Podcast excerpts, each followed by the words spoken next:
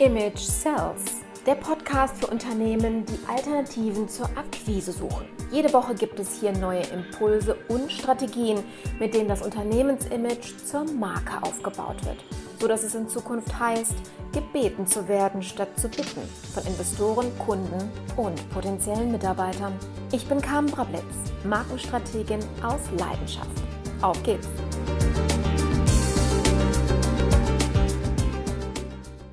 Hallo, herzlich willkommen zurück zu unserer heutigen Folge.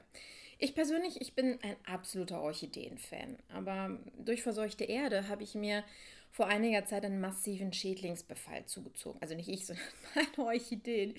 Ähm, allerdings konnte mir keiner sagen, um welchen Schädling es sich am Ende des Tages wirklich handelte. Also probierte ich alle möglichen Methoden aus, bis am Ende, wirklich am Ende, eine einzige Methode ansprang und leider nicht mehr alle Pflanzen retten konnte jetzt keine Angst, der Podcast ist nicht zum Botanik-Fachgeber oder Ratgeber umgewandelt worden. Ich möchte dir damit nur etwas vor Augen führen. Viele meiner Kunden beschweren sich nämlich darüber, dass sie sich mit Kunden rumschlagen, die viel Kraft und am Ende auch viel Geld kosten. Und ich überschreibe das jetzt einfach mal mit die falschen Kunden anziehen. Falsche Kunden haben andere Erwartungen als ähm, die, die du befriedigen kannst mit deiner, mit der Leistung deines Unternehmens, mit deiner Leistung. Und sie streben nach ja am Ende des Tages nach anderen Werten, als es dein Unternehmen verkörpert. Und so macht es eine Zusammenarbeit langfristig gesehen sehr schwer, mühselig und irgendwie für beide Parteien auch teuer. Die Frage ist also, warum wir die Falschen anziehen. Das gilt übrigens auch für Mitarbeiter, kurzum für Menschen in unserem Umfeld. Und wer von euch mehrere Beziehungen als gescheitert ansehen kann oder verbucht, kennt das auch aus dem privaten Umfeld. Gehen wir noch mal ganz kurz in die Tier- und Pflanzenwelt zurück. Es gibt zum Beispiel Insekten, die stehen auf bestimmte Pflanzen und auf andere nicht. Warum? Weil sie durch bestimmte Botenstoffe angelockt werden. Und hier können wir aus der Natur sehr, sehr gut lernen, denn wir sind selbst dafür verantwortlich, dass die Falschen an unsere Tür klopfen ja, am Ende des Tages sind es nicht die anderen schuld, sondern wir. Das, das Problem sitzt immer vor der Tastatur und ist am Ende des Tages nicht wirklich die Technik, äh, wenn ich so mal aus der IT-Vergangenheit sprechen darf.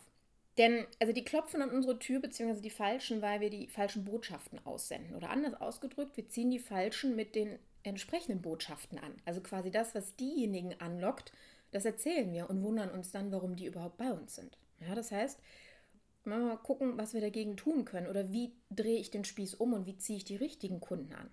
Kommen wir zurück an der Stelle zu meiner Eingangsstory, warum ich die überhaupt erzählt habe. Die Schädlinge haben nur auf ein bestimmtes Mittel angesprochen. Es ist am Ende des Tages nämlich für sie entwickelt worden, weil ihre Anatomie und in dem Fall ihre Schwächen analysiert, erforscht und dafür ein Mittel hergestellt worden ist.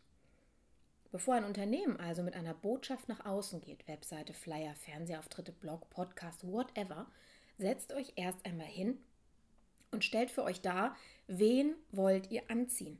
Worauf spricht euer Wunschkandidat an? Wir sprechen hier vom Avatar oder einer Persona. Ich habe es ja schon mal in anderen Folgen erwähnt, dass meine Kunden nach dem Workshop ein regelrechtes Plakat an der Wand hängen haben, das eine bestimmte Person darstellt. Aber wir machen doch nur B2B-Geschäft. Höre ich das gerade? Ehrlich? Pass auf. Mit wem machst du einen Termin? Wer unterschreibt am Ende des Tages den Vertrag? Eine juristische, also das Unternehmen, oder eine reale Person? Geschäfte werden immer zwischen Menschen gemacht. Daher gehört eine Person vor euer geistiges und noch besser vor euer reales Auge, das die gesamte Psychologie aufschlüsselt und euch die Möglichkeit gibt, jede eurer Botschaften so abzustimmen, dass euer Avatar sich angesprochen und am Ende des Tages angezogen fühlt. Oder besser, er fühlt sich angesprochen und er wird angezogen. Ja, das ist besser.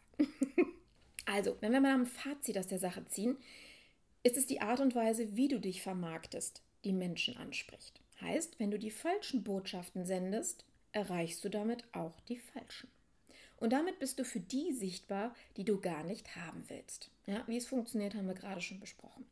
Auf unserem Wissensportal auf der Image Sales Expert, verlinke ich dir in den Show Notes auch gerne, findest du eine Anleitung zur Erarbeitung deines Avatars. Ja, und ähm, wünsche damit viel Spaß und wir hören uns in der nächsten Folge. Und denk immer daran, es ist am Ende des Tages das Image, das darüber entscheidet, ob im Kopf deines Gegenübers ein Markenstatus entsteht und bleibt und deswegen du gebeten wirst und nicht mehr bitten